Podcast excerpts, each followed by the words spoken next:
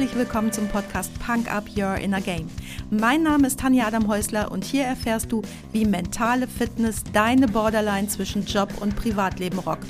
Oft wissenschaftlich fundiert, aber immer unterhaltsam. Versprochen.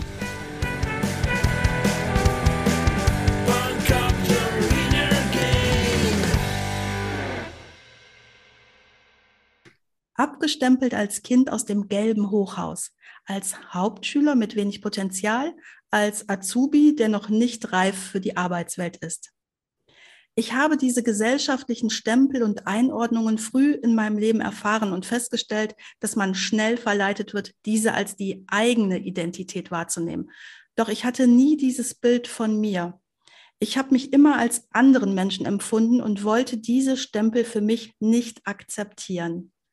Schönen guten Morgen, Markus. Ich habe gerade zwei Abschnitte aus deinem Infotext bei LinkedIn, wo ich dich auch gefunden habe, wo wir uns kennengelernt haben, vorgelesen. Das bist du. Du wolltest diese Stempel für dich nicht akzeptieren. Schönen guten Morgen, Tanja. Erstmal noch vielen Dank für die Einladung und das, für, für, diesen äh, Einstieg. Ich habe die Zeilen lang nicht mehr selbst gelesen und gehört. Äh, aber sehr interessant und ja.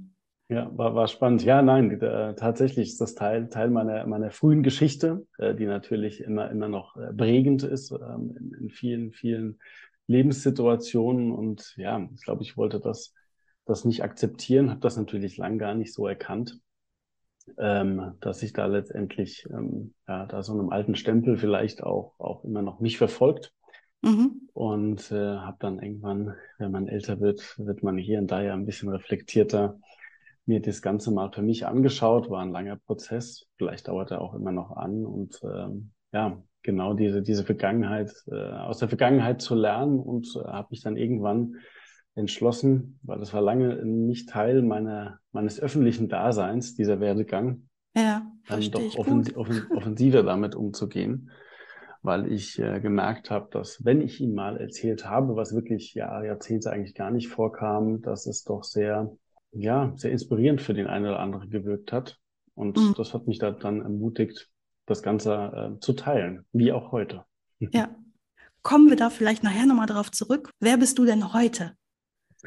Wer bin ich heute? Heute bin ich äh, 42, äh, dreifacher Familienvater, verheiratet, ähm, lebe im, im Rhein-Main-Gebiet in Mainz, äh, eigentlich mitten in den Weinbergen, bin begeisterter Sportler, ähm, mittlerweile ähm, auch Coach, ähm, Business Coach angefangen, Team- und Gruppencoach und auch einen sogenannten Inner Change Coach. Mhm. Also für die, für die großen Systemwechsel, die persönlichen, ähm, habe bis letzten äh, Jahresende ähm, als CMO, äh, dem einen oder anderen sagt es vielleicht was, auf Deutsch Marketingdirektor für die Warsteiner äh, Brauereigruppe gearbeitet, habe den Job zum Jahresende quasi freiwillig aufgegeben, um mich mal was Neuem zu widmen nach über sieben Jahren. Mhm. Und äh, lass das Neue widmen und das neue Leben gerade gut auf mich zukommen. Ähm, bin untriebig ähm, im Rhein-Main-Gebiet als Coach und habe einige Projekte, die gerade echt Spaß machen auf selbstständiger Basis und schau einfach, was die nächsten Wochen, Monate so passiert. Ja, super. Wo kann ich denn der Zuhörer finden, wenn der jetzt sagt, auch das hat mir heute hier Spaß gemacht zuzuhören. Der Markus ist ein guter. Der Markus ist ein guter, das wäre schön. Der, der, kann mich auf LinkedIn finden. Das ist momentan wirklich das, das Allerbeste. Die äh, Homepage äh, als Coach ist für mich noch ein Prozess. Aber auf LinkedIn kann man mich gut finden. Markus Wendel. Da gibt es nicht so viele. Markus mit C geschrieben vor allen Dingen. Und dann, äh, du hast mich gefunden. Von daher. ich habe dich gefunden und ich verlinke das auch nochmal in den Show Notes, ja, dein LinkedIn-Profil dann. Danke, danke. Kann man da direkt draufklicken, super. Und wenn die Homepage irgendwann mal fertig ist, dann können wir die da später auch noch zufügen, gerne. Perfekt. Ja, du hast was Schönes gesagt. Also der Werdegang vielleicht nicht so, wie man sich den in einem Hollywood-Film vorstellt, oder doch, eigentlich schon, ne? Aber nicht so, dass man den vielleicht mit Anfang 20 überall erzählen möchte. Hm. Aber für viele eine Inspiration, hast du gesagt, ne? Ja, also wenn ich Ihnen, wie gesagt, erzählt habe, ich hatte ihn auch vor, vor einiger Zeit auch mal äh, öffentlicher gemacht und wie gesagt auch dann in LinkedIn mich entschieden, das als, als Text reinzunehmen. Ja, es ist, es ist nicht ganz so einfach. Ne? Gerade in der Gesellschaft, in der wir sind, wo wir mit vielen, vielen Stempeln tagtäglich konfrontiert werden, mhm. in jeglicher Art, jetzt mal erstmal ohne Wertung, ja. nimmt, nimmt man sich diese, diese Muster, diese Stempel, diese Regelwelt natürlich ganz gerne selbst auch an, denkt, es ist Teil von einem selbst. Ähm, das ist manchmal dann eine Aufwertung oder auch eine Abwertung. Mhm. Und äh, ja, das habe ich, hab ich sehr, sehr früh für mich erleben dürfen, in verschiedensten Situationen. Und darum habe ich diesen Werdegang auch so beschrieben, also auch von diesem von diesem Kind in diesem gelben Hochhaus. Ich meine, heute würde man sich kaputt lachen. Ähm, das hatte sage und schreibe vier Stockwerke. Ich weiß gar nicht, ob das heute als Hochhaus äh, durchgehen würde. Aber es war halt in den 80er Jahren, Anfang der 80er Jahre, in diesem, in diesem kleinen, beschaulichen Vorort äh, von Mainz das Hochhaus. Ja? Mhm. Und äh, wer da gewohnt hat, das waren äh, in Anführungszeichen Sozialwohnungen für junge Familien. Mhm. Meine Eltern waren relativ jung, als sie mich bekommen haben ähm, Anfang 20, äh, wie das dann halt so ist, ne? eine, eine, relativ solide Wohngemeinschaft an dem Haus, aber man war an diesem Ort, das geprägt war von Einfamilienhäusern halt, äh, die, die Kinder von dem Hochhaus. Mhm. Und das hat sich dann relativ schnell auch hier und da in der Sch äh, Schule gezeigt, ähm, was auch die eine andere Leistungsbewertung sicherlich nachgezogen hat, die vielleicht dann auch eher mit dem wohnlichen Hintergrund zu tun hatte und hat sich dann eigentlich fortgezogen. Und daraus kam natürlich dann diese Empfehlung.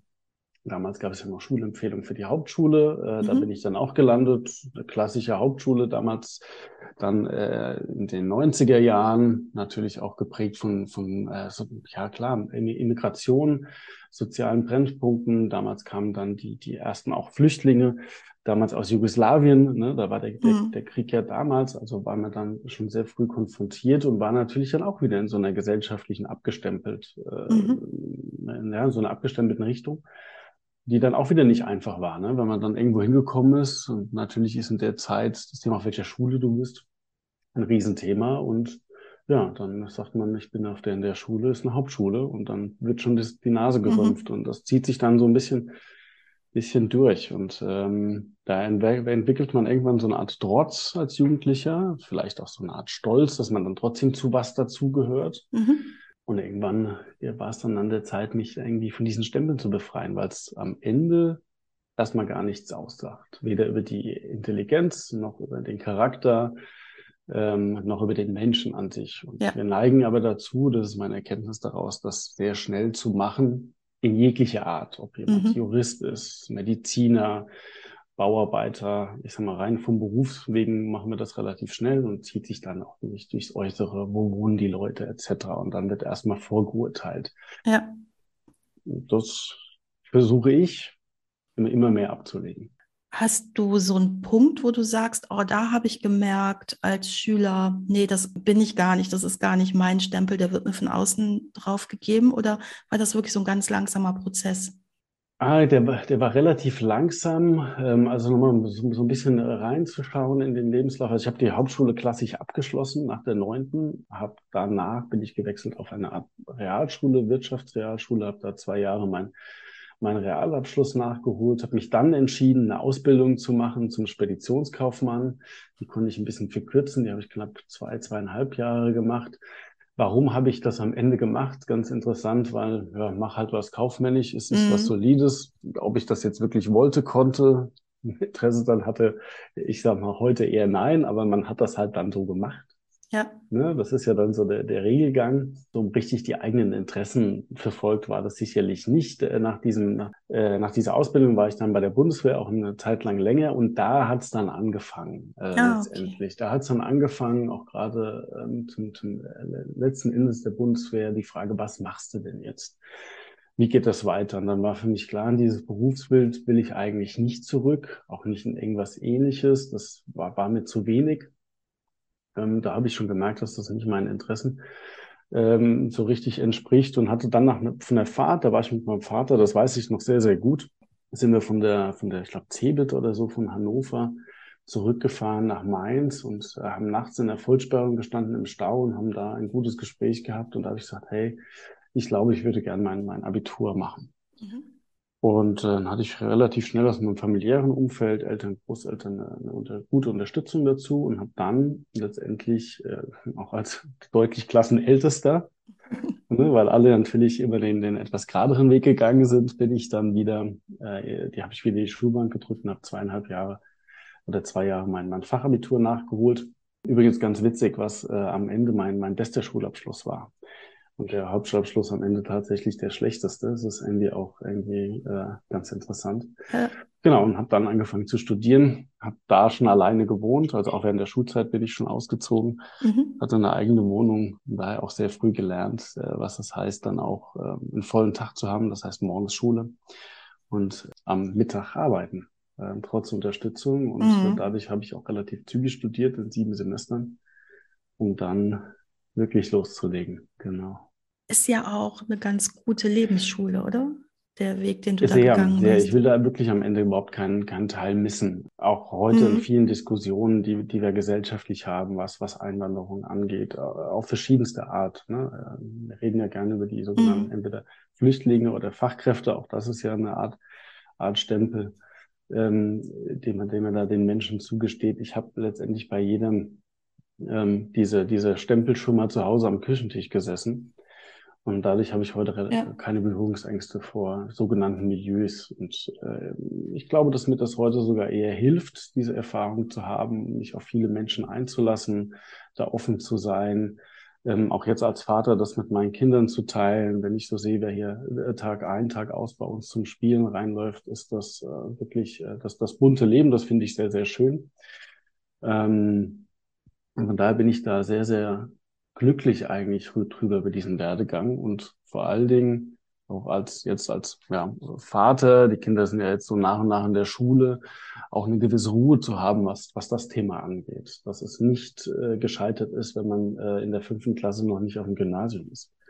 Sondern dass es Gott ja. sei Dank bei uns immer die Möglichkeit gibt, ähm, sich entsprechend seinem Tempo weiterzuentwickeln. Ja, wobei ich aber auch glaube, man braucht auch an der richtigen Stelle ein bisschen Glück ein bisschen Unterstützung oder jemand, der eben eine Offenheit hat, den Weg auch zu unterstützen. Aber, ja, oder? das Glück ist aber eine, eine, gute, eine gute Fügung brauchst bestimmt. Ne? In dem richtigen Moment natürlich mhm. äh, auch, auch das, ja, die Unterstützung oder das, das offene Ort zu finden. Da gebe ich dir schon recht. Ich hatte das in dem Moment ähm, auch, auch in dem Gespräch mit meinem Vater und den nachfolgenden Gesprächen mit meinem Umfeld, genau. dass das offen war. Sicherlich, wenn da jetzt eine Blockade ja. gekommen wäre nach dem Motto, nein, mein Bub, du hast, ich habe dir schon einmal eine Ausbildung mhm. bezahlt, du bist fertig, guck, was du, wie du zurechtkommst. Wie ist dann gelaufen, wer weiß ich nicht. Deswegen an dieser Stelle auch so das Werben dafür, dass wir in unserer Position immer offen sind. Ne? Du hast es ja gerade beschrieben, dir fällt es relativ einfach, weil du eben diese ganzen Steps auch durchlaufen hast und es selber erlebt hast, dass es auch wichtig ist, an einer gewissen Stelle auch eine Durchlässigkeit oder eine Offenheit selber ja. zu erfahren. Aber haben ja nicht alle diesen das, Werdegang. Das stimmt, das stimmt. Ich glaube, wichtig ist eigentlich so ein Blick da rein. Ähm, das hatte ich äh, aus einem sehr spannenden Buch, äh, Neue Arbeit, Neue Kultur, beziehungsweise New Work von, von Friedmann Berghoff. Ähm, dem anderen wird es was sagen, ist ja so mhm. die große New Work. Ähm, Diskussion gerade und er spricht von der Selbstunerkenntnis.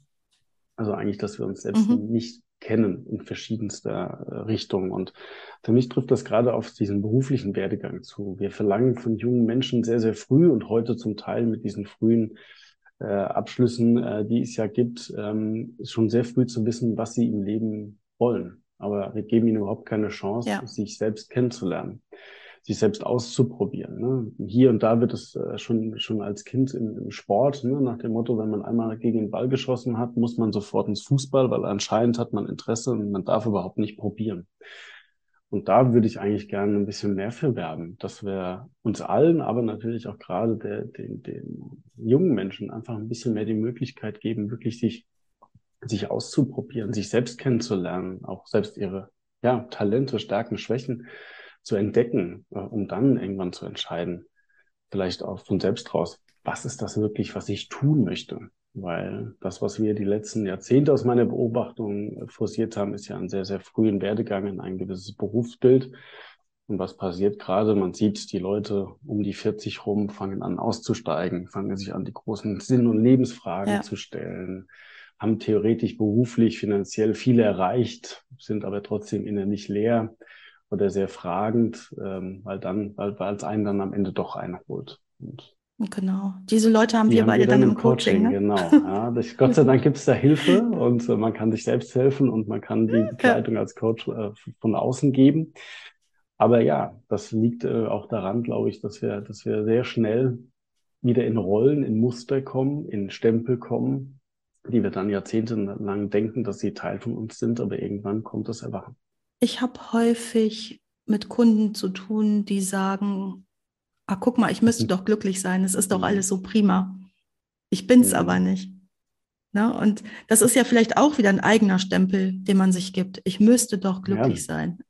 Ich habe einen tollen Job, ich habe eine super Frau, ich habe ein schickes Haus, die Kinder laufen super in der Spur, eine fette Karre. Und ähm, warum bin ich aber nicht glücklich? Das kenne ich, kenn ich auch gut. Äh, das ist ja fast, fast, äh, ja, auch, auch gerade so ein bisschen on woke, sage ich mal fast, äh, als Coaching-Thema. Ne? Das, da kommen wirklich sehr, sehr viele. Mhm äh, Kunden, Klienten, Coaches äh, auf einen zu mit dem Thema. Das kann ich, kann ich äh, voll äh, unterschreiben, was du da sagst. Aber du sagst es ja richtig, die Leute bewerten sich ja viel im Außen. Ne? Sie machen das an ihrem Haus, an ihrem genau. Gehalt, an ihrem Auto, an ihrem Fitnessstudio äh, fest. Also an, an na, natürlich haben wir theoretisch alles und haben keine Existenzängste.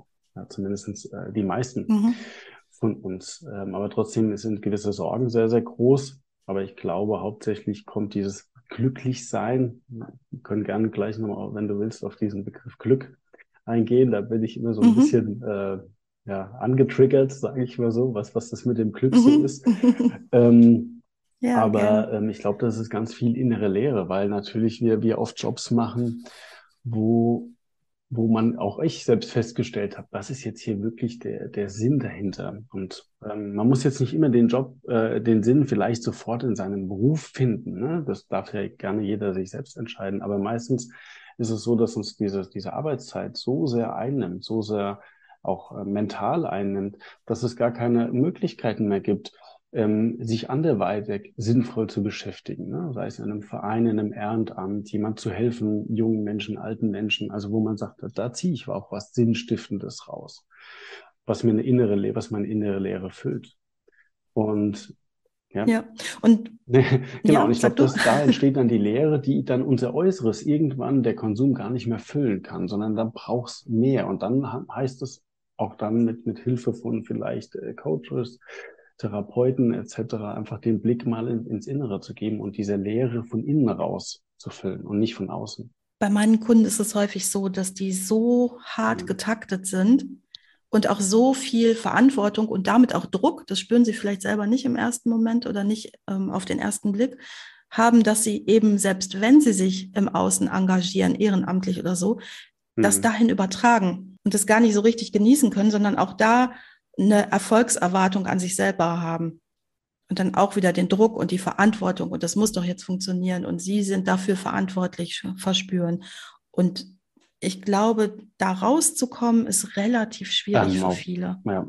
Also, ja. ich, also da überhaupt mal abschalten zu können, weil das kannst du nicht. Du kannst nicht vom Job nach Hause fahren oder beziehungsweise es ist sehr schwierig, vom Job nach Hause zu fahren, das Schicksal von 300 Mitarbeitern und deren Familien dazulassen und zack, bist du in einem entspannten anderen Leben. Da, na, das ist nicht möglich. Ähm, ja, was ich feststelle oft ist, dass ähm, vor dem vor dem Druck eigentlich oft ähm, andere ähm, Hebel, man nennt das vielleicht ja Blockaden oder ja. Äh, es gibt ja den schönen Ausdruck von, von, von Dr. Petra Bock, äh, Mindfucks, der eine oder andere hat den vielleicht schon gehört, eine Rolle spielen. Was ich in dem Beispiel, was du sagst, oft feststelle, ist bei meinen Klienten, dass es vorher ähm, eine starke Bewertung gibt. Eine starke Bewertung der Leistung, seiner eigenen Leistung als auch die genau. von anderen.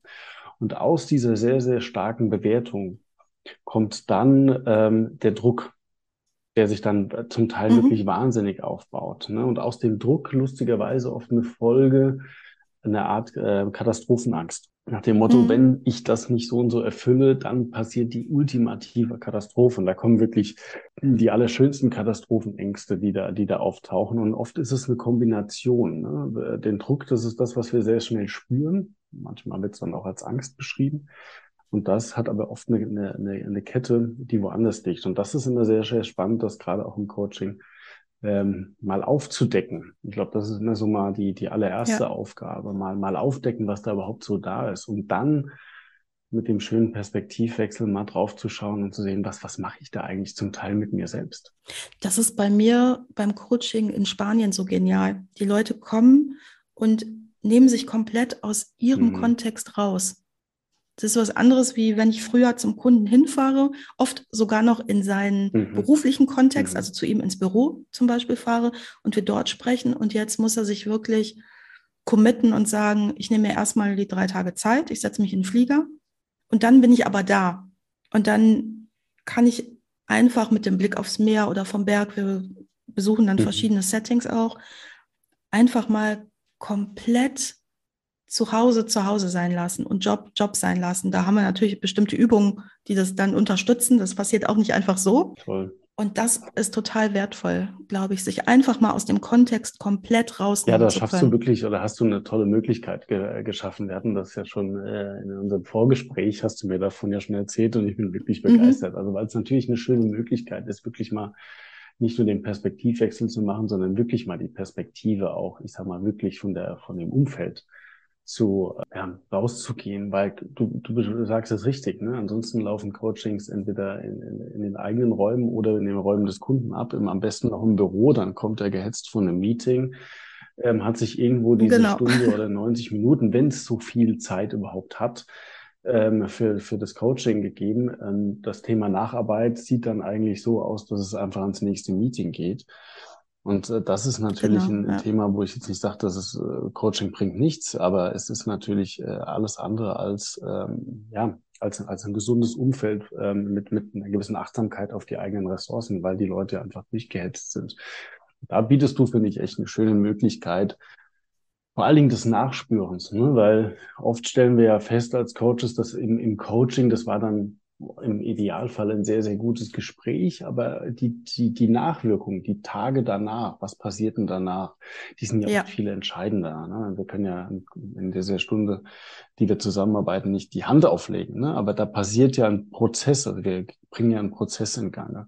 Und wenn der Prozess aber überhaupt keinen Raum zur Entfaltung hat, ne? also zum Denken, ähm, zum Draufschießen, dann ja ähm, brauchst vielleicht mehr, mehr Coaching-Stunden, als, als es hier und da vielleicht äh, zur Zielfindung nötig ist. Ja, du brauchst ja auch erstmal so ein bisschen Zeit, bis du ans Spüren zum Beispiel kommst. Oh. Ne? Also so vom, vom Kopf in den Bauch, das dauert oh, bei ja, manchen auch Gerade weil du, du beschreibst ja die, die Leute mit hoher Verantwortung, mit, mit viel Druck, da ist ja genau. zum Teil die Gefühlsebene und das kann kenne ich von mir selbst. Also ähm, man, man schaltet ja seine Gefühlsebene äh, auch, auch ab. Und irgendwann, wenn man die zu oft abgeschaltet hat, und da habe ich jetzt wirklich lange gebraucht, um wieder einen Zugang zu bekommen ähm, und habe mich auch mit, mit äh, guten Freunden, Kollegen unterhalten, die in ähnlichen Positionen sind, die irgendwann sagen, ich fühle gar nichts mehr. Krassestes Beispiel war ähm, ein, ein, ein, ein guter Freund von mir, der, der dann sagte, ähm, er hatte früher immer Höhenangst und auf einmal hat er sie nicht mehr gefühlt. Also nicht bearbeitet, sondern weggedrückt. Genau, weil wir natürlich in diesen mhm. zum Teil äh, Hochleistungspositionen, da geht's ja nicht um Gefühle, Bedürfnisse. Ne? Ich äh, bin am, am Ende meiner Zeit immer so ein bisschen ärgerlich geworden, wenn ich in Meetings diesen Spruch gehört habe, das sehe ich emotionslos.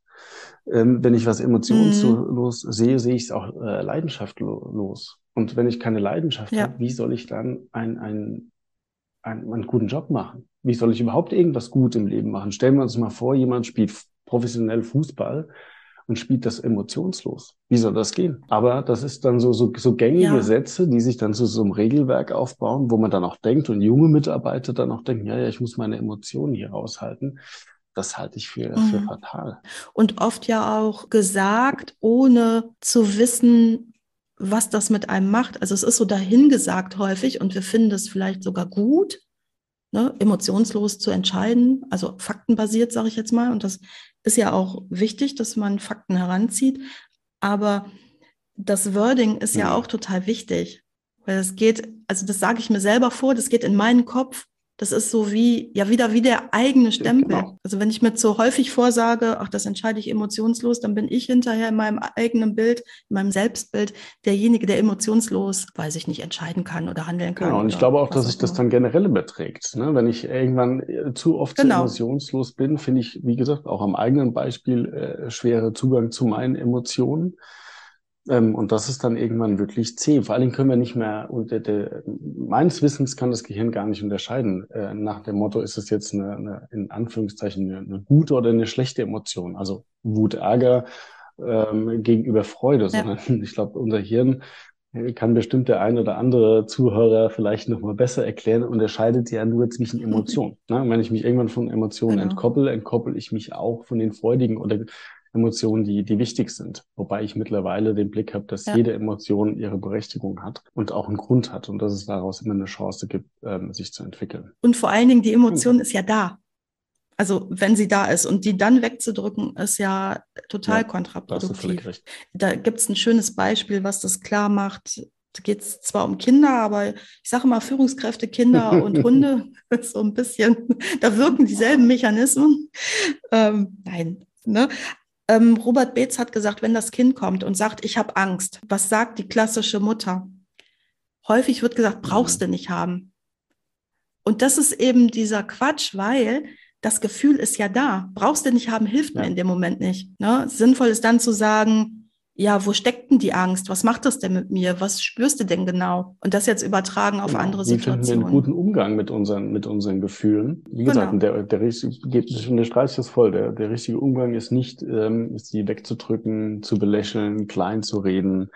Und da, da haben wir all diese tollen Lebensweisheiten, wo auch immer, wer die auch immer aufgeschrieben hat. Ne? Aber diese ganzen Sprüche, mhm. ne, dass ich emotionslos oder nur die wie heißt das, die Harten kommen in den Garten und diese ganzen Sprüche, die du da den ganzen Tag hoch und runter hörst. Ja. Viel Feind, viel eher. Ich bin mit ah, viel solcher Sprüche Also eigentlich müssten wir die mal alle in so eine, in so eine Bullshit-Bingo-Seite packen. Ja? Aber die, ja, ja, lass wirklich. uns das mal Aber machen. Das hör, hörst du ja den ganzen Tag äh, Land auf, Land ab, Büroweise. Ja, und, und ich gebe dir recht, wenn du das den ganzen Tag hörst, irgendwann macht das was mit den Leuten, beziehungsweise fäng, fängst du nicht mehr an, sie zu hinterfragen, sondern es ist irgendwie so, so eine ungeschriebene Gesetzmäßigkeit mhm. und die setzt sich irgendwann. Und dann heißt es wirklich mal, diese Regeln mal draufzuschauen und zu sagen, was ist das eigentlich für ein Quatsch? Hat die überhaupt jemals einen ja. Sinn gehabt? Vielleicht.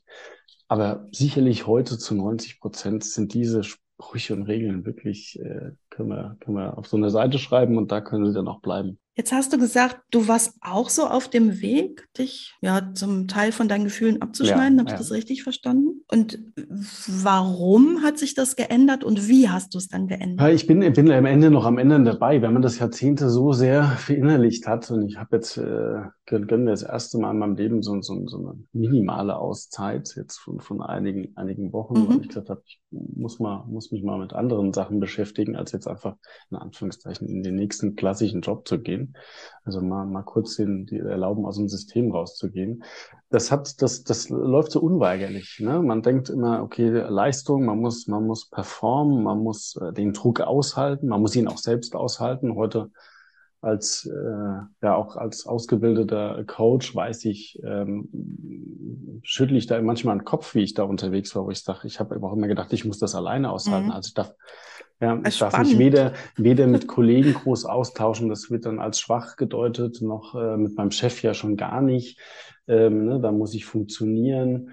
Ähm, da sind Gefühle störend. Ähm, was passiert, wenn ich eine übertriebene Freude über was zeige? Bin ich dann angreifbar? Was äh, passiert, wenn ich sage, hey, ich habe da Respekt oder Angst davor? Kriege ich dann die nächste Position? Komme ich auf die nächste Karriereleiter? Ähm, ich war in der Situation, dass ich sehr, sehr früh ähm, oft Positionen bekommen habe äh, mit, mit hoher Verantwortung und ja, und dann dachte, okay, jetzt musst du hier deinen Mann stehen, ist auch so, so ein Sätzchen, ne? Ähm, und habe mhm. dann einfach gemerkt, dass ich einfach nur funktioniere. Und, und diesen, diesen Druck habe ich natürlich gespürt, habe ihn aber auch nie ernst genommen, immer weggelächelt und habe dann aber irgendwann gemerkt, dass das, ähm, dass das für mich so nicht mehr funktioniert. Ähm, und dann war ich irgendwo auch mhm. nach, nach diesen ganzen Corona-Krisen und, und so war ich irgendwann auch echt ausgelaugt, kann man so sagen. Ich habe das gespürt. Mhm. Ich war einfach geistig müde. Und äh, das war für mich so ein Anzeichen, mhm. wo ich sage, jetzt muss ich was ändern. Und ähm, bin dann auch tatsächlich erstmal in so ein, so ein Loch gefallen, das kann man auch ganz ehrlich sagen, wenn du 20 Jahre so on the run warst und auf einmal hast du mal so einen Moment Zeit, Luft zu holen, das, das, das macht was, das hat was mit meinem, hat was mit Auf meinem Körper Fall. gemacht und hat auch was mit meinem, mit meinem Geist gemacht. Ich habe mich natürlich in der Zeit sehr, sehr viel, weil ich seit äh, über zwei Jahren jetzt äh, quasi das verschiedenste Coaching-Techniken auch am Lernen bin und da sehr, sehr viel auch äh, in der Psychologie lese und unterwegs bin, dadurch viele Möglichkeiten habe, mal reinzuschauen, habe irgendwann festgestellt, das war so im Laufe des Sommers, dass ich echt gar nicht mehr so einen richtigen Zugang zu meinen Emotionen habe. Und habe mich da mal so erinnert, wie das denn früher so war. Und habe mich dann so ein bisschen auf die Suche für mich gemacht, das wieder auszugraben, weil die sind ja da. Mhm, und äh, genau. kam da auf die auf, ja, äh, lustigsten Wege, in Anführungszeichen, natürlich äh, viel, viel eigene Okay. Arbeit. Und da gibt's ja auch die ein oder anderen Tools, die einem da ein bisschen helfen sich das wieder erlauben und Bewusstseinsarbeit. Aber zum Beispiel habe ich wieder auch angefangen, eine alte Leidenschaft auf, aufleben zu lassen und äh, trainiere wieder eine, eine Fußballmannschaft, wo auch mein, mein jüngster Sohn mitspielt.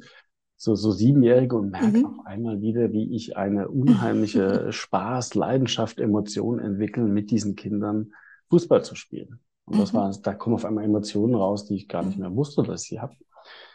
Und ich glaube, da jetzt wieder die Erkenntnis, diesen Zugang zu bekommen und wie wichtig das ist, sich das, das Mhm. in, in Blick zu behalten und das auch nicht alleine alles aushalten zu müssen, sondern es eine, eine Situation gibt, und zwar nicht nur im Top-Management, sondern auch, ich wirklich, ich würde das äh, jedem raten, der, der, der zuhört, sich da genau ähm, zu reflektieren und sich dann auch wirklich Support zu suchen. Support muss nicht zwangsläufig ein Coach sein. Ähm, es kann auch ähm, Mhm. eine, eine, eine gute Person aus dem Umfeld sein, aber natürlich kann, kann ein Coach gut, gut helfen mit seinem Fachwissen, wenn es ein guter ist. Einfach Ja. da auch mal einen Raum zu haben für Emotionen. Ne? Ein Coaching-Gespräch ist ja was sehr Vertrauensvolles. Wir haben einen Safe Space und da einfach wirklich mal komplett aufzumachen, wo man sonst vielleicht Ja. dazu geneigt ist, nirgendwo aufzumachen. Das hilft. Und das habe ich viel zu spät erkannt. Würde ich mir heute, wenn ich äh, fünf, sechs, sieben Jahre zurückspule und mit mir selbst sprechen würde, würde ich sagen, also ich gebe dir einen Tipp, äh,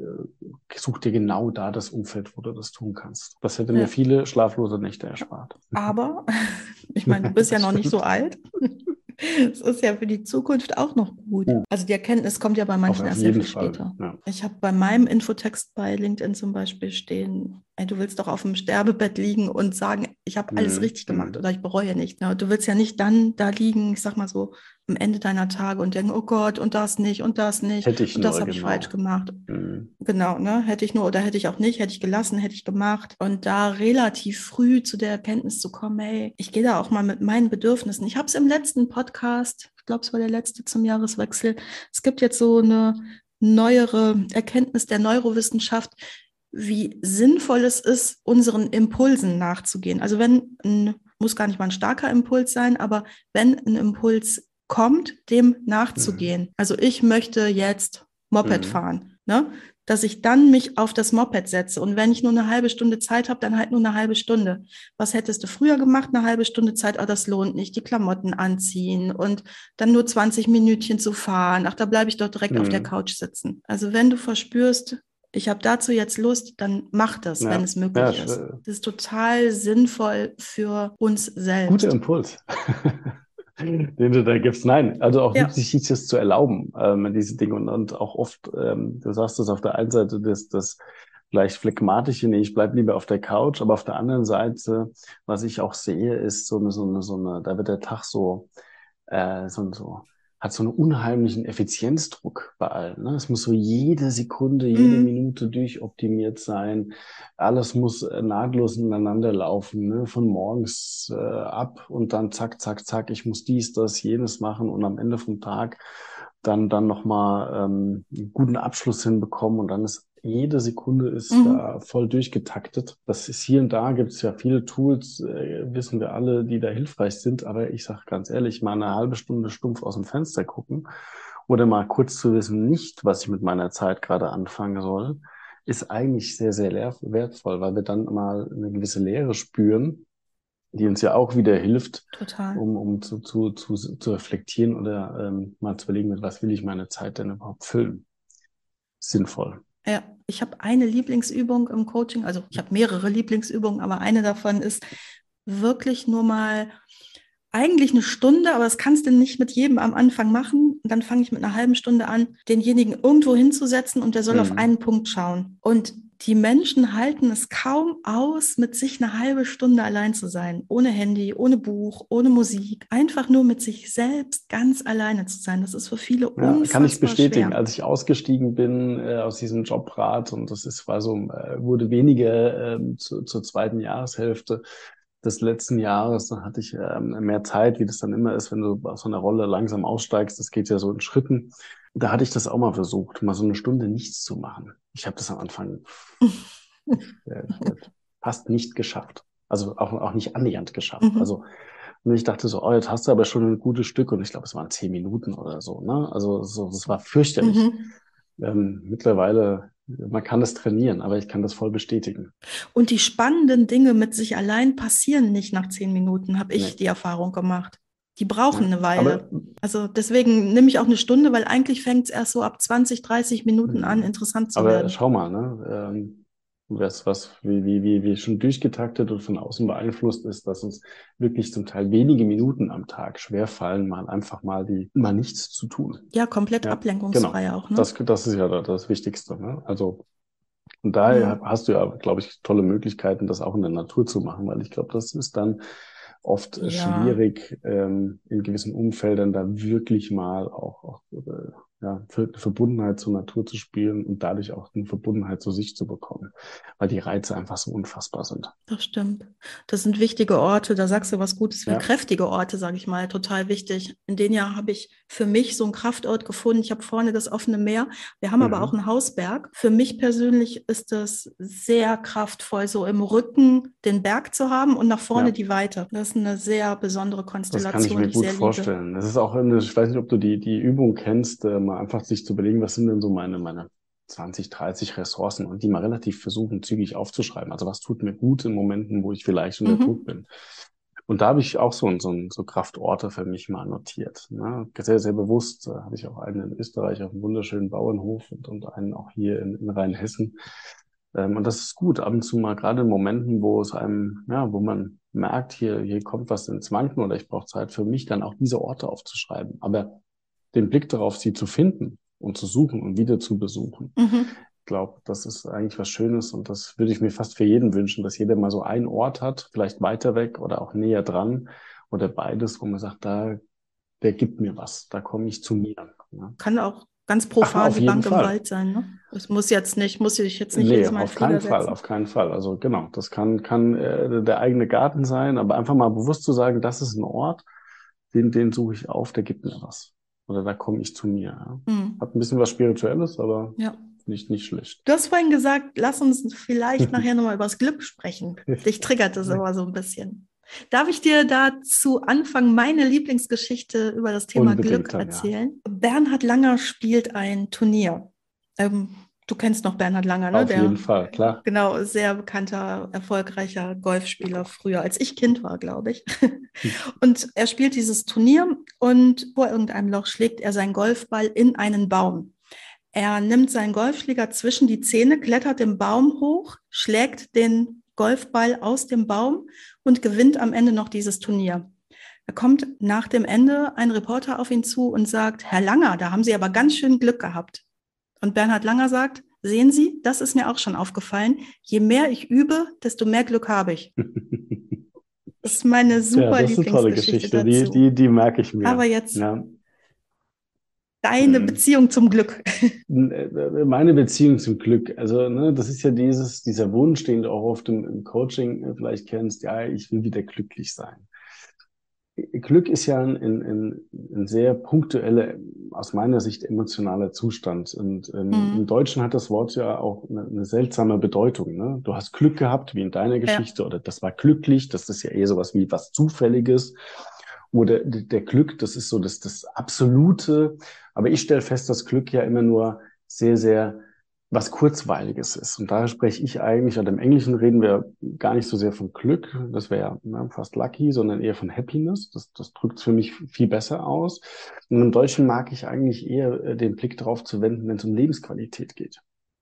Weil Lebensqualität ist was ausgependeltes. Glück ist ein momentaner Zustand. Und da gehört aber ähm, nicht dazu, dass es auch mal nicht glücklich läuft, in Anführungszeichen. Das wäre dann gleich das Unglück. Ne? Also, du brauchst das ja auch ein Stück weit. Um Glück spüren richtig. zu können, musst du das andere ja haben. Richtig, genau. Also du brauchst beide Seiten der Medaille. Genau, und darum bin ich bei dem, bei dem Wort Lebensqualität gefällt mir das viel besser, weil natürlich gehört mhm. auch mal eine Trauer, ein Schmerz durch ein Tal gehen daraus Erkenntnisse zu gewinnen, das ist, gehört auch zum Leben dazu. Und das hat auch was mit der Lebensqualität. Aber Lebensqualität ist für mich was viel ausgependelteres als immer nur dieser fast übermotivierte Zustand des absoluten Glücklichseins. Das hat ja was, was von, von, von, von der, von der, ja, ähm, Übereuphorisierung, ne? dass ich immer mhm. in, so, in so einem absoluten Zustand sein. Und ich bin jemand, der immer gerne Analogien zum, zum Sport wählt. Das wäre ja mhm. so, wie wenn die Fußballer ein Tor schießen und permanent dann in diesem Gefühl bleiben würden. Dieses, dieses, ja. ich habe gerade dieses Tor geschossen, also dieser Ekstase-Moment. Und wenn wir uns mhm. das auch wieder vorstellen, sie wären jetzt permanent in diesem Ekstase-Moment, ich glaube, sie würden jedes Spiel verlieren. Ja. ja. Weil du überhaupt nicht mehr den Blick ähm, auf, auf, das, auf das Wesentliche kriegst, sondern immer, wie gesagt, in so einer Übereuphorisierung bist. Ja, und die Dosis muss doch auch immer höher genau, werden, oder? Genau, das kommt völlig recht. Das kommt dann dazu. Was heißt denn dann, wenn ich mal glücklich wäre? Ich will es ja wieder spüren. Und mhm. daher bin ich bei diesem Wort Glück, auch wenn, wenn äh, Klienten zu mir kommen, immer so ein bisschen, ja, äh, vorsichtig und probiere das in der, in der, in der Session dann auch immer so ein bisschen anders, anders zu frame, dass wir da wegkommen. Und gerade die sozialen Netzwerke, wenn wir uns das anschauen, das ist ja fast äh, die, die, das Spiegelbild, alle müssen total glücklich sein. Hey, ja. völlig unrealistisch. Und da haben wir, finde ich, gerade auch sprachlich, ich liebe die deutsche Sprache, aber da haben wir echt äh, bei dem Wort Glück, ja, mhm. habe ich so meine, meine, meine, äh, meine Zweifel, ob das, ob wir das Wort so gut, gut gewählt haben, in Anführungszeichen. Ne? Ich glaube, dass ja. das äh, führt uns schnell auf eine falsche Pferde, wenn wir uns damit nicht ein bisschen auseinandersetzen. Das ist ein guter Hinweis und ich kann da bei mir selber auch noch mal gut hingucken. Also ich fühlte mich vorhin direkt erwischt, als du sagtest, auch mit dem Glück, das ist ein bisschen, weil ich benutze es auch so. Es ist ja auch ein schönes Wort an sich und ich glaube, äh, viel suggeriert es auch, aber es hat, wie gesagt, es hat so eine Unschärfe. Und die ja. kann je nachdem, wie reflektiert oder wie jemand draufschaut, oder auch in welcher Lebenssituation er sich befindet, kann das eine Wendung haben, Ne, wie jetzt bei Bernhard Langer. Ne? Das wird so als, als mhm. glücklich, als ob er wirklich, als ob das ein Zufall ist. Und er sagt es ja dann richtig. Genau. Nee, ich habe einfach viel dafür investiert, um auch in diesen Situationen Natürlich brauchst du ein gewisses Quäntchen Glück, dass vielleicht dann Klar. alles passt und ja. etc. Aber er hat sich ja. ja, das ist, hat nichts mit Zufall zu tun. Ne? Ja. Das ist jahrzehntelange Automatismen, körperlich und geistig, die dann in diesen Extremsituationen greifen. Ne? Und das wird dann fast von diesen Journalisten, und das ist ja ganz häufig so als absoluter Zufall hingestellt. Und ja, ist ja auch eine Abwertung, ne? Genau, das kommt hinzu, der, der Leistung und des Weges. Und, ähm, mhm. ja, und da neigen wir mit diesem Wort relativ schnell dazu. Ne? Da hast du Glück gehabt. Glück habe ich vielleicht beim Lotto gewinnt. Ich hatte dieses Jahr kein Glück beim El Gordo, dem dicken Lottogewinn in Spanien. vielleicht nächstes Jahr. Da wünsche ich dir Glück. Danke, da kann ich es brauchen. Ähm, genau. Ja, also vielleicht ist das Problem auch, dass wir die vielen Jahre der Vorbereitung, das kann im Sport sein, das kann in der Musik sein, das kann ähm, aber natürlich auch im Job sein, wenn du dort an einer sehr erfolgreichen Stelle irgendwann gelandet bist, dass wir die vielen Jahre der Vorbereitung einfach gar nicht sehen. Ne, dein Großwerden im gelben Hochhaus, mhm. dein Weg auf der Hauptschule, das hat ja alles mit dahin geführt, mhm. wo du heute stehst. Klar. Und dann denkt man aber, ach, der Markus, der hat einfach Glück gehabt, dass er da rausgekommen ist, was ja gar nicht stimmt. Also da rausgekommen hört sich jetzt so böse an. Ja, nee, ist, ist, also, schon, ist schon so. Ja, der Glück gehabt, diesen Job zu haben oder so. So sehen wir ne? das, wie gesagt, gerade im Sport. Ne? Glück, dass der Fußballprofi oder ja. was auch immer geworden ist, Tennisstar, das hat relativ wenig mit, natürlich hat das mit Talent zu tun und auch, wie du vorhin sagst, mhm. mit den richtigen Begegnungen, die brauchst, um die zu bekommen, um dahin zu, zu kommen, die Chance zu haben, überhaupt äh, gesehen zu werden. Da brauchst du ein bisschen mehr. Ja, da fällt mir noch ein, Fleiß schlägt immer Talent.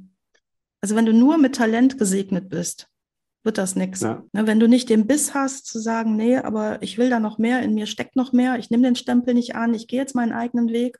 Oder warte mal, wie hast du es geschrieben? Ich, nee, ich machte mich auf meinen Weg. Mhm. Ne, wenn du jetzt denkst, nee, hier, ich bin gesegnet mit allem, kommt auf mich zu, Glück komm auf mich zu oder Erfolg komm auf mich zu. Das passiert einfach ja, nicht. Das stimmt. Da müssen wir schon selber gehen. Das stimmt. Ich hatte mal die schöne äh, äh, Möglichkeit, äh, bisher mehrfach in meinem Leben äh, Jürgen Klopp zu treffen. Und der mhm. sagte einen, einen schönen Spruch, ähm, den er wohl auch seinen Teams immer sagt, ähm, wo er auch viel Talent unterwegs ist, zweifelsfrei. Äh, alles zu geben heißt nicht alles zu bekommen, ist aber die einzige Möglichkeit, irgendwas zu bekommen. Ja, sehr schön. Das fand ich äh, sehr beeindruckend. Also da seine Sicht auf die Dinge. Und wie gesagt, da ist relativ viel Talent unterwegs. Ja. Optimalerweise kommt beides zusammen. Genau. Ne? Aber Dann wird es richtig erfolgreich. Dann gibt es die besonderen Wenn, Momente. Markus, wer kann sich denn jetzt an dich wenden? Wer ist denn deine Zielgruppe? ich habe ja als Zielgruppe zum Beispiel, ich arbeite nur noch, seit ein paar Jahren habe ich mir das einfach rausgenommen, nur noch mit C-Level-Führungskräften. Mhm. Aber wer kann sich denn bei dir melden? Ähm, bei mir können sich äh, erstmal äh, Menschen melden, die ähm, also mit, mit natürlich beruflichen, aber auch gerne mit, mit privaten Themen. Ähm, bin jetzt aber kein klassischer Live- oder, oder Beziehungscoach. Ich glaube, da gibt es mhm. äh, Menschen, die das vielleicht dann auch mit mit mehr Tiefe und Leidenschaft verfolgen können als ich. Aber ich sage mal, Menschen, die, die sich, äh, die sich weiterentwickeln wollen im beruflichen Sinn, gerne ab, ab mittleres Management oder ähm, man nennt es so schön Young Talents, die vielleicht mhm. ähm, sich vorbereiten wollen auf den Karriereweg, vorbereiten wollen auf Führungsaufgaben, vielleicht in den ersten Führungsverantwortungen sind, die hier und da äh, Muster sich erkennen oder sich blockiert fühlen oder einfach eine Unterstützung, einen Mentor brauchen, der da, der da mit ihnen arbeitet, darauf zu kommen. Das kann dann auch gehen, ähnlich wie bei dir, ähm, bis, bis C-Level. Da ich ja selbst im, im C-Level war, habe ich natürlich auch eine gewisse Erfahrung drauf. Bist du guter Sparringspartner? Bin ich vielleicht, genau, für den einen oder anderen bestimmt ein guter Sparringspartner und ähm, genau, aber ähm, habe mich auch ein bisschen dem gewidmet aus meiner eigenen Erfahrung, ne, diesen, diesen Gang, diesen für mich dann doch im Nachhinein schweren Gang, emotional alleine gegangen zu sein, wo ich sage, mhm. es ist hilfreich, wenn es früher anfängt. Ne? Ich sag mal, in, in den C-Levels und, und höher Vorstandsebenen ist ja ein Coaching oder eine Mentoring-Begleitung ähm, jetzt nichts mehr Neues. Ne? Das ist ja schon, genau, da ist es angekommen. Da ist es angekommen, auch schon, ja. wie du sagst, genau, auch schon länger. Was ich feststelle, ist es, dass es im mittleren Management oder in den ähm, jungen, jungen Talenten auch, auch ähm, immer mehr habe ich auch Klienten aus dem Bereich, äh, wir haben ein Talent zu uns gewonnen, gerade heute mit dem Fight of Talents, äh, kannst du den Onboarding-Prozess mit begleiten. Ne? Also als mhm. Coach, um relativ schnell hier reinzukommen, ähm, um die Verantwortung ähm, mittragen zu können, um einfach ins gute Performen zu kommen. Das sind, das sind äh, Themenbereiche, wo ich, wo ich äh, viel und gerne unterwegs bin. Auch das Ganze gern für ganze Teams mache oder auch Gruppen, aber natürlich auch sehr, sehr gerne im Einzelcoaching. Also das ist so ein bisschen meine, meine, meine Zielgruppe, meine Passion. Ähm, habe aber auch als Klienten äh, Künstler aller, aller, also verschiedenster Art, ähm, mhm. die ja auch alle mit dem Art äh, Druck und Leistungsanspruch umgehen müssen. Ne? Also ähm, mhm. und das sind so ein bisschen meine meine Themen, aber rein im beruflichen, im Karriereplan gerne Young Talents und dann mittleres Management. Denn aus meiner eigenen Erfahrung, ne, das Top-Management kann ist, ist meistens ganz gut äh, aufgeräumt verlegt die ja. Ziele gut, aber dann fängt es an im mittleren Management, fängt der Fight an mhm. und dann ist es wichtig, da auch gut einzugreifen oder zu unterstützen. Ja, super. Und da muss ich jetzt nicht die Firma an dich wenden, sondern wenn da jetzt jemand sitzt und sagt, ach, genau. das wäre für mich auch was, kann der Genau, also gerne, gerne, genau. Also sowohl, sowohl ähm, ne, im, im, ja, im unternehmerischen Kontext als auch im privaten Kontext. Gerne anschreiben, gerne sich melden. Bei mir läuft das dann immer ganz entspannt ab. Es gibt erstmal ein Vorgespräch, das ist auch for free. Ähm, dann ja, erstmal mal das Thema sich gemeinsam ein bisschen anschauen, dann ist es ist mir immer sehr dran gelegen, dass, dass beide Parteien, also sowohl ich als auch dann der Kunde, die Möglichkeit haben, sich das für sich zu spüren, ähm, weil mhm. mein, du weißt es, aber vielleicht für den einen anderen, natürlich ist ein gewisser Sympathiefaktor, äh, Vertrauensfaktor ja. extrem wichtig. Das heißt, ich muss schon äh, mit dem mit dem Coach, mit dem ich ja dann doch zum Teil sehr sehr intensive Momente teile, äh, da auch ein gutes Gefühl haben. Das probiere ich dann immer über ein Telefonat oder einen Zoom-Call quasi so einen Eindruck zu geben. Und dann mhm. gehen wir letztendlich, wenn, wenn beide Seiten sagen, ja, also ich, das ist mein Thema, das ist ein Klient, dem ich gut helfen kann und der Klient sagt, das ist ein Coach, dem ich vertraue, dann gehen wir einfach in einen, in einen guten Prozess rein ich bin nie so der Fan von zu sagen, vorher so eine Einschätzung zu geben, ja, buch ein Jahr bei mir und oder, mhm. oder so. Ich sage immer, das hängt so von, von Thema, Ziel, Prozess Umständen ab. Ähm, klar ist nicht alles mit einer Stunde gelöst, aber immer so diese, diese Vorschau zu geben. Viele Klienten fragen das ja auch, ja, wie lange brauchen wir denn da? Mhm. Hm, das finde ich immer ein bisschen Kaffeesatzleserei. Und es kann auch mal eine Stunde sein. Genau. Ich komme ja aus der lösungsfokussierten Kurzzeittherapie ja. und habe äh, zu Beginn meiner Karriere, sage ich mal, mit ähm, Patienten gearbeitet in der Therapie und habe häufig Patientinnen vor allen Dingen bekommen, die aus einer furchtbar langen, also wirklich sieben Jahre, neun Jahre Gesprächstherapie kamen. Nach vier, fünf Sitzungen war bei uns das Problem gelöst und dann musste ich die entwöhnen davon, dass die einmal die Woche irgendwo hingehen mhm. müssen. Ja. Und das ist ein großes Problem in unserer Gesellschaft, dass die Leute so lange auch irgendwie an der Stange gehalten werden, oder kann man das so sagen? Also, dass die Leute ihr ihren eigenen Job absichern wollen, indem sie jahrelang die Leute an sich binden. Ja, ja. Und es muss häufig gar nicht sein. Also manchmal kann es auch echt eine Stunde sein. Bin ich sein. voll bei dir. Bin ich voll bei dir. Dass es gewisse Momente, Themen gibt, die relativ schnell gelöst werden. Das ist ja auch eigentlich das Schöne am Coaching, ne? dass wir, ja. dass wir eine, eine, äh, ein Punkt sind, wo stehe ich heute und wo will ich hin in der Zukunft. Therapie ist ja aus meiner Sicht oft was, was auch äh, viel ins Zurückliegende geht, was dann auch mhm. seine Zeit braucht. Aber da muss auch nicht, weil das habe ich auch nicht genau. gemacht. Ich habe immer gesagt, wenn noch Zeit für Jammern ist, ist das okay, das, aber dann nicht bei mir. Das, das, das stimmt, das stimmt. Aber wie gesagt, unter Umständen gibt es da, brauchst da hier ja. und da ein bisschen mehr Zeit. Ich, ja, ich bin klar. beim Coaching ja, auch bei einem sportlichen Ansatz, wo ich sage, hey, komm. Ähm, und aber klar, in der in der aktuellen Coaching-Welt, und da muss man den Finger auch in die Wunde legen, wird halt äh, gerade auf Social Media oft skaliert. Es geht oft um, ja. um natürlich ein Geschäftsmodell. Ich kann das irgendwo auch verstehen, weil natürlich wollen wir auch alle unseren Lebensunterhalt verdienen. Aber ich bin für mich davon abgerückt. Natürlich in, in mhm. seiner Anfangszeit als Coach denkt man auch, man müsste das so tun. Es wird einem irgendwie gespiegelt. Ich habe dann ein, zwei Erfahrungen mitgemacht und habe gemerkt, dass es das nicht ist. Ähm, nee. Dass es auch der Qualität des Coachings meines Erachtens nicht zu, zu spricht. Und es gibt ähm, Kunden, die, die kommen sehr, sehr regelmäßig die brauchen das. Da gibt es auch eine Fülle mhm. von Themen. Das ist auch schön, aber äh, es ist kein Muss. Und es gibt äh, Klienten, die kommen ein, zwei Mal und dann ist das Thema erledigt und das ist auch völlig in Ordnung. Und wenn die dann zufrieden sind, dann kommen die aber in zwei, drei Jahren wieder, wenn sie das nächste Thema genau, haben. Genau, und das ist. Und sie empfehlen dich einem guten Freund. Genau, und das ist mir am Ende viel lieber, als also. da jetzt mit diesen, ne, die Angebote. Das darf aber jeder selbst entscheiden. Auch da wäre ich jetzt äh, äh, frei von, von Bewertungen. Mein Weg ist es nicht. Ich halte es für mich mhm. und für den Prozess äh, mit den Klienten nicht für sinnvoll. Da gibt's schönere Modelle oder auch äh, so sowas wie, wie du machst, ne? mal drei Tage wirklich sich die Zeit nehmen, um mal, mal drauf zu schauen. Ähm, mhm. Auch mit einer Intensität, das, das könnte ich mir zum Beispiel auch gut vorstellen.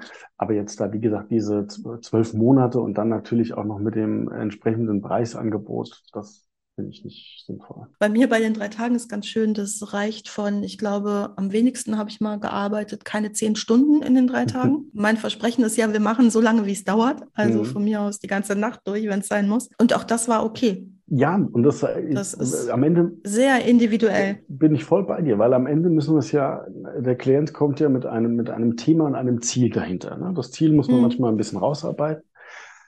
Aber dann geht es ja um die Zielerreichung. Und wenn das Ziel genau. erreicht ist, dann ist der Prozess zu Ende. Ne, dann kann man mhm. das nochmal nachspüren und vielleicht gibt es dann nochmal einen Recall. Aber am Ende, wenn, wenn wir am Ziel sind, sind wir am Ziel. Und das kann nach einer Stunde mhm. dauern, das kann zehn Stunden dauern, das kann ein bisschen länger dauern. Aber es geht darum, gemeinsam an dieses Ziel zu kommen. Und dann müssen, müssen wir das auch nicht künstlich in die Länge ziehen. Und darum bin ich für dieses Vorbuchen, genau. zu sagen, ein Jahr, wo ich sage, das, mhm. das kann ich nicht sagen. Das halte ich für mich nicht für, für äh, seriöses Arbeiten. Ähm, so, das möchte ich nicht. Wer das kann, schön, ich kann es nicht. Ne? Mhm. Vielleicht fehlt mir da fehlt mir da was. Ich sag doch, wenn jetzt jemand sagt, der Markus ist ein guter, ein Merkmal haben wir jetzt rausgefunden. Genau. Und beim anderen bin ich total bei dir, es muss einfach matchen. Genau. Also man muss sich sympathisch sein. Ich glaube auch, dass ein paar Werte ähnlich sein müssen. Also wenn man so komplett konträres Weltbild hat, ist auch schwierig. Ja, es ist ja auch, ähm, es geht ja auch ein bisschen um, um Lebenserfahrung, vielleicht ähnliches Lebensalter. Ja. Ne? Ähm, klar, äh, sollte das nicht eine Rolle spielen, aber ich kann natürlich in gewissen Lebensthemen ist es vielleicht auch besser, jemand zu haben, der, der dieses Lebensthema oder dieses Lebensalter auch schon mal durchlaufen hat. Ne? Ähm, kann sein, muss ja. nicht sein. Ich glaube, das muss man immer so ein bisschen mhm. abklopfen ähm, wie, wie das passt. Auch nicht jeder Coach kann jedes Thema gut coachen. Ne? Ich wäre, Ja, wäre auf jeden bin Fall. bestimmt bei ein paar Themen, wo ich dann sehr, sehr gerne an Kollegen verweise. Ähm, Ja, ich sage, hey, ich glaube, da bist du einfach besser aufgehoben. Das ist nicht so mein Thema, da bin ich, da, da bin ich nicht so drin. ja, Ähm, und ich finde auch die Größe muss man als Coach haben. ja. Da noch eine kleine Warnung, nur Lebensalter bringt es auch nicht. Also ich habe mich mit 13, 14 angefangen, für diese ganzen Themen rund um Psychologie und wie tickt der Mensch zu interessieren Mhm. und habe dann eine Fortbildung gemacht, kann ich mich sehr gut erinnern, mit 29 so zum systemischen Familientherapeuten. Und da war eine Dame, die war Mitte 50 und hat mir dann gesagt, ich könnte ja gar nicht gut ähm, therapieren oder behandeln Mhm. oder beraten, sage ich jetzt mal, weil ich ja noch nicht diese Lebenserfahrung hatte. Und sie wäre ja da sehr viel besser aufgestellt, weil sie Mitte 50 war. Das Witzige an der Person war, dass sie in der Apotheke ihres Mannes hinterm Tresen stand. Nichts Schlimmes, aber so vor ein, zwei Jahren entdeckt hat, dass ja Menschen total interessant ticken. Mhm.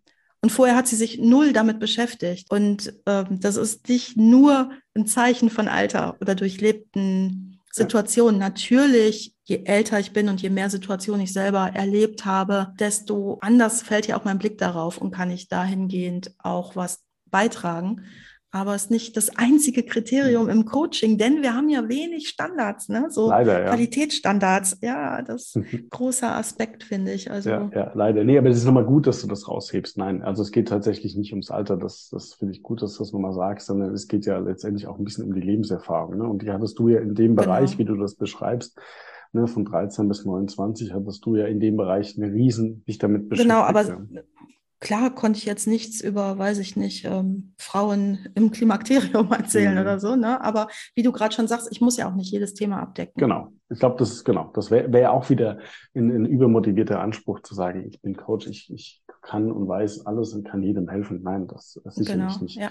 Genau, es gibt Ja. Themenschwerpunkte, da kannst du, da kann ich, glaube ich, gut arbeiten. Und Gott sei Dank gibt es dann doch genug Kollegen, dass man eigentlich für jedes Thema seinen, seinen richtigen Coach findet.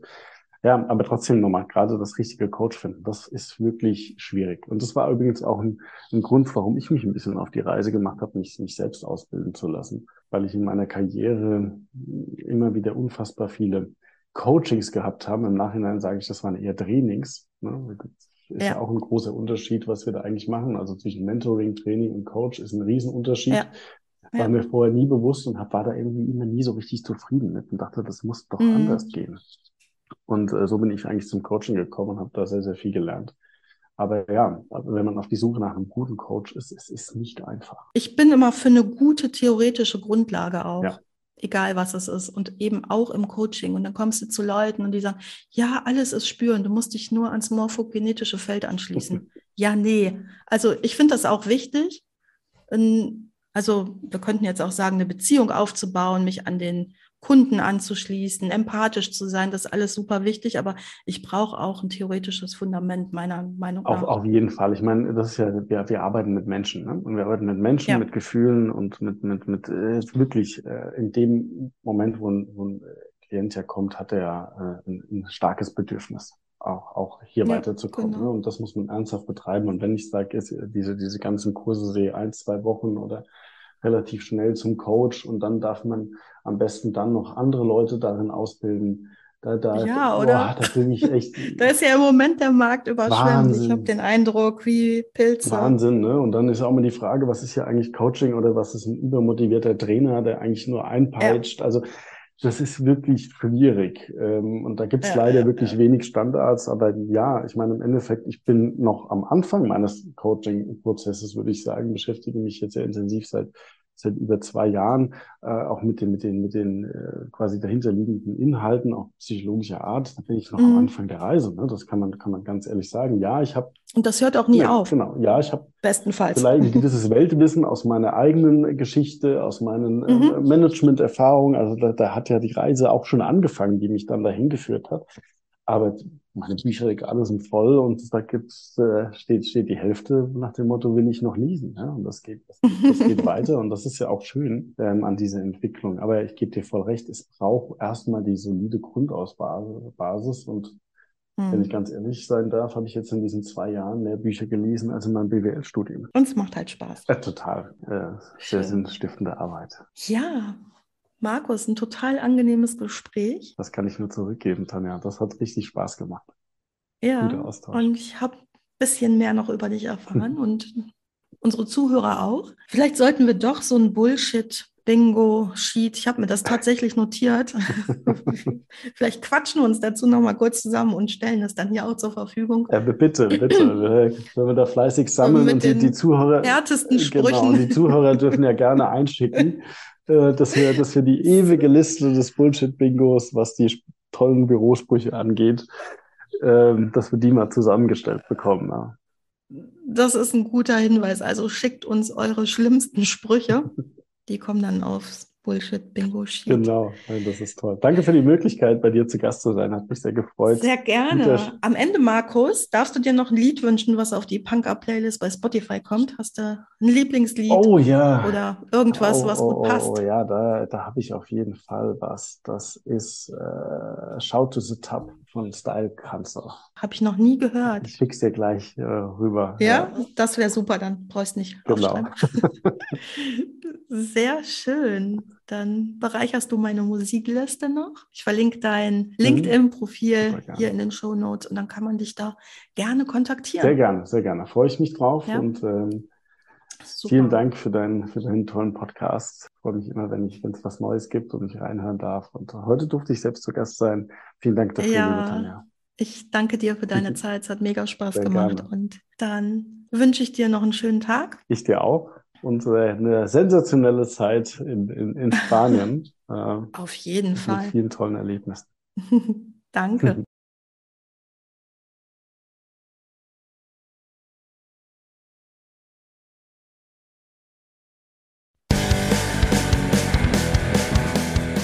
Das war's auch schon für heute. Danke, dass du mich mitgenommen hast in deinen Kopf, dein Herz und dein Ohr. Du hast Lust bekommen auf ein Coaching mit mir hier an der wunderschönen Costa Blanca?